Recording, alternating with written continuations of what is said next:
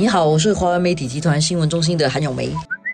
你好，我是华为媒体集团新闻中心的洪艺婷。先给大家拜个早年，农历新年快乐，然后牛年大吉。好，今天我们来谈一个我相信很多新加坡人都会感兴趣的问题了。何金啊宣布啊十月退休，由这个迪兰接班领导淡马锡。何金担任这个掌舵人已经有十多年了啦，中间这个淡马锡控股哦就一直都有在找接班人呐，所以中间其实有一段时间曾经有一位接班人叫顾之博的，但是那个事情其实没有持续多久啦。然后不久后，本来点名的这个接班人因为一些个人理由就辞职了。那么现在终于又有正式的一一位接班人，然后这位接班人呢，这个迪兰呢，其实他是在二零一零年加入淡马锡，所以到现在的话，其实已经有差不多十年的经验了。这十年里面呢，他就负责这个淡马锡国际的执行长，所以他其实对于淡马锡的业务是非常熟悉的，尤其是那个投资的部分。何金在这个时候交棒，其实他年纪也不小了，他六十八岁了。我们也知道总理刚刚庆祝生日吧，所以其实他们两个都一定的年龄了，他们确实是。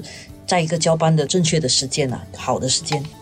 接班人迪兰呢，他是五十七岁了。他本来是律师出身的，之前是在这个呃王律师事务所做管理合伙人，做了多年的律师以后，然后被挖角，就是何金就看中了他的各项能力了，所以就挖角去了淡马锡。他不是那种刑事诉讼律师，嗯，他其实是以商业为主的一个律师。淡马锡把他拉过去了之后呢，他就开始培养他。其实我觉得像淡马锡这样重要的国家主权基金，是需要比较长的时间来观察一个人的。所以在这个长时间观察之后呢，何金是认为说，整个大马戏也认为说，这个迪兰是一个适合的接班人，所以就把棒子交给他了。当然，网上有一些传言啊，是吗？就这个新的接班人以后，有些人呃觉得说，哎，他是不是其实是非新加坡人啊？他的祖籍啊，印度吗？斯里兰卡吗？还是什么？我觉得这种传说是非常好笑的啦。呃，首先呢，迪兰是纯正新加坡人啊，他父母都是新加坡人，但是他有一段时间确实不在新加坡，很短的时间，因为他父亲是是公务员，那外派到吉隆坡的时候，他小时候在吉隆坡长大了一段时间。后来呢，十二岁又回来新加坡了嘛。然后他母亲的背景呢也很有趣，他母亲其实也是一个律师，而且还是国大法学院的第一届毕业生，是一个地地道道的新加坡人。所以我觉得有些时候一些人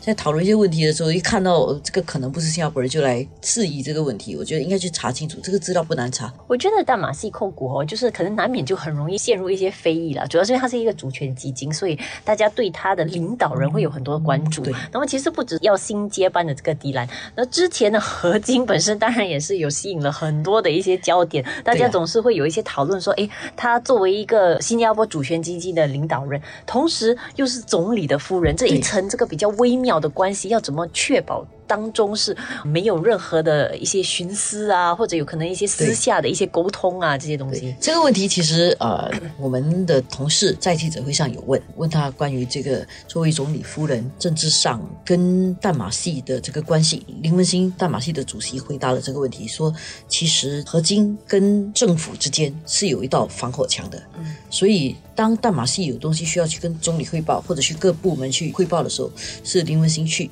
或者带那个工作团队去，和京都常都不去谈，不去汇报这个事情。我觉得这一点呢，是我们其实昨天记者会上才很确定的。所以这一个部分啊，我自己也很好奇啦。第一，当然他们夫妻关系；第二点是，如果反过来，总理是一个女性，然后呢，她的先生在一个重要的国家主权基金担任最重要的那个工作的话。人们会用怎么样的眼光来看这个事情？微妙关系也是男女之间性别，大家可能就有一些既定的印象。很多时候，好像如果是女性有一个很成功啊，或很杰出的丈夫的时候，即便这个女性本身是一个很杰出的妇女，可能大家的既定印象就她是好像一个附属在她的丈夫身边的，就是她可能有些东西就是丈夫带给她的。对，有些人会觉得说她是一个附属。另外一方面，如果那个丈夫的工作跟这个妻子的工作还有一点阶级的。差别或者等级哦，一个权力比较大，而且有直接管辖另外一个的这个权利的话，我觉得人们就会有更多的遐想嘛。但是在这一点上来，我就觉得说，就不谈是不是合金，对女性领导人来讲，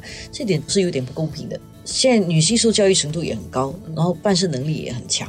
然后为什么就要被人家用这种？眼光看呢，我自己觉得这个是身为女人比较辛苦的地方。不过这个问题啊啊，随着何金退下来之后呢，大大马戏已经没有这种关系了。其实我更关注的就是在过去的这个十多年来，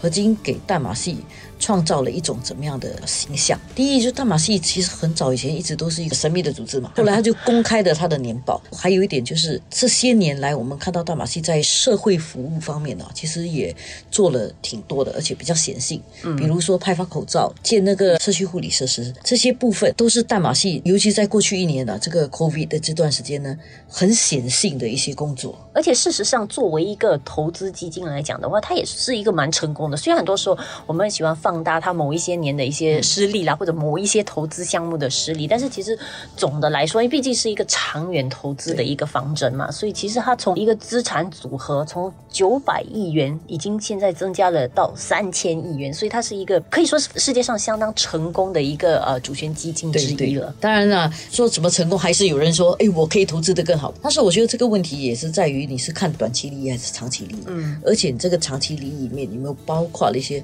社会责任、企业责任，跟对社会的这个推动的这个部分？那至少我觉得大马戏在后来成立大马戏基金，跟大马戏这些年所做的事情方面，我觉得整体来讲的话，它有一定的社会责任。除了支持我们艺术团开支之外，它有直接投入到这个社会建设上面，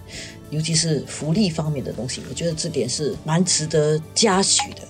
新的领导人接班了，其实大家也会就会关注下来这个淡马锡的下一步的发展会怎样，会是不是能够走得更透明一点？因为很多时候，虽然从以前的那个呃运作方式到现在，以透明度已经增加了，但是很多人总是会觉得还是可以更透明。有些东西是不是可以说的更多一点？比如说他的 CEO 的薪水以后能不能够是公开的？公不公开恐怕还是都有问题的。不公开人家也会讲，会非议；公开人家也会非议。所以不知道下来，依然他自己会选择一个怎么样的方式啊？但是我觉得大马戏这些年来已经是比较公开了，相对以前嘛，我觉得这是一个社会发展的趋势。而且还有就是外部的这个整体投资环境下来，其实都是更具挑战性的。所以你在一个这么成功的一个增长的一个基础上，哈，能能够怎么样再进一步把这笔钱再把它加的更大？其实我觉得下来也挺不容易的。如果大马戏的那个。投资的目标就是投资的那个前景看得比较远的话呢，那真的也不是说三五年里我们就马上来评估得了的。但是其实